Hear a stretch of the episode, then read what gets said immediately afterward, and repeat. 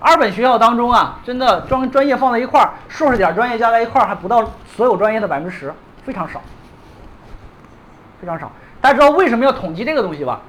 大家知道，其实你到发现你考研考外校容易，考本校容易。我告诉你，最后百分之八十的人考全是本校，明白吧？呀，刚上大学的时候心情澎湃，哎呦，我考清华考北大，歇菜吧你！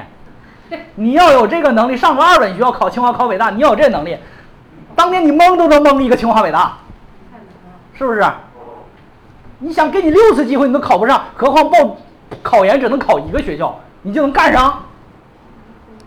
所以说最后很多人雄心壮志都对被现实撞得满头大血。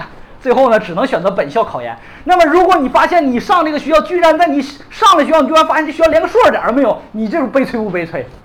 你发现两年之后、三年之后想考研的时候，老师不行，我考个本校吧。老师都懵了，我还没听说我们学校有硕士点儿，对不对？要不过两年再来吧，是不是？所以说大家注意了哈，硬道理。什么叫硬道理？就这些道理你得懂啊，别到关键时刻犯迷糊。这个讲了多长时间？哇塞，当呃一个一个一个小时多了是吧？小时多，我快点结束啊，快点结束。好，那么不浪费分儿，不浪费分儿其实就是分数的充分利用。我从来在这里边就没有不浪费分儿的概念，就不浪费分儿充分的分数的充分利用。那充分利用的时候该怎么考虑呢？第一个，你先考虑学校压线，最低分儿，这是第一个标准是吧？学校上最好别浪费太多的分儿，是不是？啊，然后呢？兼顾专业不冷门，能不能理解？我们很难达到又压着学校的线，又进最好专业，这是很难的。这件事儿不可能发生。但是呢，能做到不冷门，这就可以了。我们看看这个同学我怎么帮他做的。这位同学啊，这位同学，商丘的，二零一九年 理科，朱同学，女孩，一本的，高考分是六百一十八，全省位次八千七百一十五，啊，一本批次线五百零二。这个孩子家庭是这样的，普通家庭，下边有弟弟妹妹在读书，不愿意高收费，明白吧？不是每个家庭都能花得起的。所以说大家注意一点，为什么要提前跟报考老师要说清楚，我们家能承担的学费在多少，能不能理解？这个很重要。你假如你真的遇到那种分量上拉乎的老师，他没有提醒到你，你要提前告诉他，就是我们能承受的家庭学费在多少钱，一年三万顶头了。啊，这还包括我们的食宿费，啊，顶头了。你别给我们再太高了。大家发现现在有一点，越是分儿高的学校，收费越高，越高，越高，越高。西北工业大学的，应该没记错是八万五，是，哇塞，这这还好，这还好，还有更高的，还有更高的。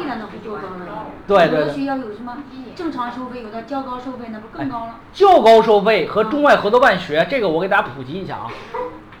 中外合作办学都是较高收费，较高收费不全是合作办学，能不能理解？比如说，河南财经政法的金融学、会计学、会计学 CPA 方向，它招收的这个代码下属的四个专业，它的学费相对来讲高了一些，一万多块钱是吧？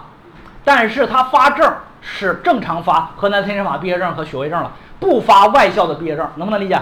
同时，在整个培养过程当中，不培养你的英语能力，能不能理解？只培养什么呢？你能不能考个注册会计师能力？就这个。所以说，它这个叫做较高收费，只是因为这个专业跟本校是一模一样的，只是因为这个专业它什么呀？学的时候比较费钱，所以学费高了点儿，明白吧？包括河南大学的软件专业，河南大学的软件专业一直单列，是不是？好，它叫做较高收费，它不叫合作办学，能不能理解？就是因为它是软件专业。哦，就是专业。呃，花钱，就是你上学你买个电脑都可贵。应该费用费用不是特别高吧？哪个？八千多吧。一般备注有的。河大的软件。呃，有普通的理，普通的收费以及较高收费。啊，好吧，咱不争论这个，这个大家能理解了就行，能不能理解？能。哎，如果有的同学是想未来有出国好好前途的。你要选教高收费还是选中外合作办学？哎，合作办学。你要是说我不想出去，然后呢，其实教高收费和合作办学分数差不多，是不是？那这个时候可能我就考虑教高收费，那个专业我还能接受，那么我就不用考虑中外合作办学，能不能理解？中外合作办学往往对什么有要求？英语。哎，英语单科，能不能理解？大家报志愿的时候遇到英语单科，一定要什么呢？非常警惕，要查查这个学校要求英语单科多少分儿。就有一个学校叫做辽宁师范大学，我老家的一个学校，在大连。辽宁师范大学这个学校呢，二本学校，但是呢，他就专门要求他的英语单科不能低于一百一十。你想，二本的学生很有可能英语就会掉到一百一十以下呀，是不是？因为总分在那里呢，是不是这道理？啊，所以说他就拿这个卡一下，啊，所以说呢，大家注意一点哈，哎，选学校的时候一定要认真。大家发现坑是不是很多？这你还没有真的报呢。你真的报时候，那坑更多。那那个坑如果发现在你报考之前，是不是件好事儿？对。但是你报考之后就麻烦了。啊，那年有个孩子问我，老师，我男孩儿，最后呢，报考之后听你的讲座，为啥呢？之前没听着，然后呢，报考之后听我的讲座，听我网上的讲座，他发现一个问题，他报的是哈医大。哈医大。哈医大。在中国能排前二十吧？哈尔滨医科大学是吧？报哈医大。他想学临床，想学这方面专业，但是呢，分儿不是特别高，压着线进去的。然后他担心一件事出现了，男孩儿最怕啥专业？护理。哎，你说对了，最怕护理。后来这个孩子幸运的一点就是啥呢？幸运一点就是哈医大明确说了，我调剂不调男孩儿。哦。就是学护理，你就是你调护理是吧？不，我不调男孩，你想来还不行。明白吧？这是一个人性化的规定，是吧？但是有多少个学校有这样的规定啊？很少很少，是不是？啊，那个孩子算走运，啊，算走运，啊，我估计呢还有好多没走运呢，我没碰着，啊，这种没有走运的多，是不是这道理？啊，就这道理。好，那么这个同学是这个情况，那我们报帮他报考的时候，大家发现他的位次呢是在这个这个，他的位次是在八七幺五是吧？八七幺五基本在这儿吧？好，往上基本都是冲的，是吗？嗯。好，我就选择了大连理工大学。为什么呢？因为大连理工大学在过去几年的时候，它出现了什么情况？位次波动是吧？嗯。不像这种学校，位次超级坚挺，七千四、七千六、六千七，相当坚挺，就买股票一样的。你突然发现之前有一个股票曾经低过，这个时候我们帮同学报考的时候，经常有一种思路：能冲好机会，我们绝不放弃，能不能理解？所以六个机会呢，是不是？对于对于我们学我报考老师来说，一个机会就够了。但是六个机会呢，那我们就多冲取好的机会，是不是？好，我们就考虑大连理工，我就发现这个学校应该是有机会，有机会。好，现在就出来了，出来一个问题：我们冲的时候到底选择什么样的学校去冲？这是干货吧？你冲到底选择什么学校去报考？大家要，大家你要是找。有报考老师，你可以不用选；你没报考老师，你就得猛着去学。为啥呢？每一年报考之后，我们发现一个一个神奇现象，就是我 我们这帮孩子真的是啥，不怕有神一般的对手。所以说你又不找一个老师，你又不弄不学，那你就可以想象，对不对？所以说呢，要注意了，冲我们到底冲什么样的学校？这样的学校，第一，大数据波动的；第二，新开的，往年不招生，今年突然招生了，那这种学校是不是没有位次，没有数据？对。那么这种学校，你会发现我们所有的同学家长在报考的时候，经常会拿着什么东西报考？是不是历年的分数？对。然后就会在历年分数表里边找。你会发现，你找你找不着他，因为他不在那儿。他第一年来，比如说去年有个孩子，我给他报的武汉大学，五百七十多分，报的武汉大学走了，学的护理。这孩子同意，没问题。女孩，我学护理也行，只要能上武大，五百七十多。武汉大学去年第一年在河南省招护理，你不信你翻翻，明白吧？所以说，这就是我们说的新开的学校。再有一点的话，异地校区。这个学校往年有异地校区，那你要知道，这异地校区会比本校区要低，是不是？对。我们找的就是这种机会嘛，对吧？还有就是合作办学，你愿意接受那个价格，分数还够，是不是可以选啊？往年断档的学校，去年断档学校是不是都是这帮这帮这帮人？语言类的、财经类的，是不是断档的厉害？谁？你看看，北外调到哪儿了？从四四千八、四千九、六千二，一直断到多少啊？一万一，断了一倍，是不是？对。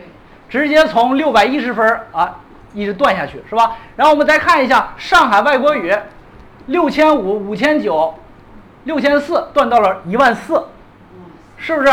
我们来看一下这个上财更惨了，一千九、一千九、两千、三万一。这都是自己作，不作不会死，no 作 no die，这就是 no 作，就是作死的典型。去年你看看他那个专业，你看看他那专业。好，我们来看一下啊，更惨的天津外国语，两万九、两万九、三万四、三万七。广外，广外这是一个很好的学校啊，广外，一万九、两万一、两万五、四万三，咔咔往下掉。这个是不是我们说的？一般是一个，基本上就是五百分到八百分一分啊，五百位到八百位一分是吧？你可以想象，算了，掉了多少分，哗哗往下掉。这个是不是我们说的断档的学校？这种断档学校是不是很多？是不是很多？对。所以我们在每一年报考的时候，提前我们都要进行数据梳理。我们现在数据早就梳理完了。也就是说，你在看哪个老师他有没有能力，你先问问他，老师，去年都哪些学校断档？考考他。那你找机会去哪儿找嘞？拍脑袋吗？算命吗？是不是？好，除了这些学校之外，还考虑到新开的学校吧。去年在报考之前，我们所有的学有教育的老师手里边都收到这两张表。理科去年一本新增了四十九所院校，文二本新增了三十六所院校，文科，文科去年一本新增了十四所院校。二本新增了三十五所院校。刚才说理科一共一本有多少个学校？四啊五百一十多个是吧？增加了百分之十吧？是不是？还少吗？是不是不少了？是不是？去年中国人民警察大学是不是第一年在河南省招生？为什么能说出五百零三？五百零三是在哪儿？是不是一本线五百零二？五百零三？你要五百零三上这个学校不得劲吗？那吃着不香吗？是不是这道理？所以说，你看这个，这些人干没干过？你就看看他整的是啥。我们来看，有合作有异地校区的，北京交通六百一十七，异地校区五百七十二，哈工大六百三十三，它的深圳六百四十五，比它本校还要高。我不太建议大家考虑哈工大深圳啊，啊，虽然虽然我被很多人怼过。说，哎呀，深圳就业好啊，是挺好，我我认可。但是你说你要哈工大深圳毕业的，最后考研你要考回本校，这脸得往哪放？你会发现你多少分进去了？六百四十五啊，高了十二分啊。然后最后你回来说的，哎，我在哈工大深圳上了四年，好，最后呢，我的导师在哈尔滨，我就搭了，再跑回哈尔滨上上研究生。对吧？你有那四年，你进去的话，你这个这个分数高了这么多，是不是都有机会去挑选英才学院了？我们家长都想不明白，啊，都想不明白，啊，然后我在头条号发了这个视频之后啊，点击量十万，啊，就是因为可能我发出了不同样的声音，有好多人说，哎，你不懂怎么怎么样，反正我我可能是不懂的。好，这个异地校区有很多啊，很多。哇，这个是理科的，这边是文科的哈。好，冲到底冲什么学校？大家有一个印象了吧？啊，这只是一部分，这只是一部分。啊，要冲的话可不是乱冲的，它是有规矩的，不是说像你们想象的，哎呀，明显的那个学校就曾经没断档过，这个学校相当坚挺，像清华一样坚挺。你说你还冲它干啥呀？对不对？他就真的要是今年要断档把你收了。我跟你说，你回去你别你就你别上念学了，上啥学呀？到门口就直接把全里边房子全都卖了，直接买张彩票。你上学不也为挣钱吗？直接买个彩票，你一一一辈子事儿全解决了。你还有这好事儿，是不是？我是没见过。好，那么这个同学选完了学校之后呢，就选专业了。当时呢，哈工大招了大工大工招了三十三个专业，这是三十三个专业。三十招三十三个专业之后呢，大家考虑。是不是这个可以去冲一个学校，然后填五个专业是吧？那么这个地方我填一个大工是吧？大连理工后边的五个专业是不是要填？那么这个时候的话，我们就涉及到一个技术了，涉及到什么技术呢？大家会发现，我们又想被大公录，又想要怎么样啊？补调剂，是不是？是不是？但是你会发现，它的位次是不是已经够大公已经冲的了？是不是？也就是说，它目前来讲预测位次它是不是不够啊？不够应该怎么办？在你调我之前，我是不是还有自我调的一次？是不是？最好是我自己给我自己调一个差不多的。有人说那还能自己调吗？可以呀，对吧？因为最冷门的专业是不是不光一个呀？是不是有好多呀？那我选一个这里边我能接受的，我自己调一下不就行了？这不就相当于平行志愿保底学校的逻辑吗？能不能理解？瞬间恍然大悟，是不是？所以说报考它是有技术的，它不像你们想象的，哎呀，这个老师帮我们弄弄的怎么怎么样的，不行。啊，你要考虑的周全。自我调剂怎么调啊？优先要判断这样两步。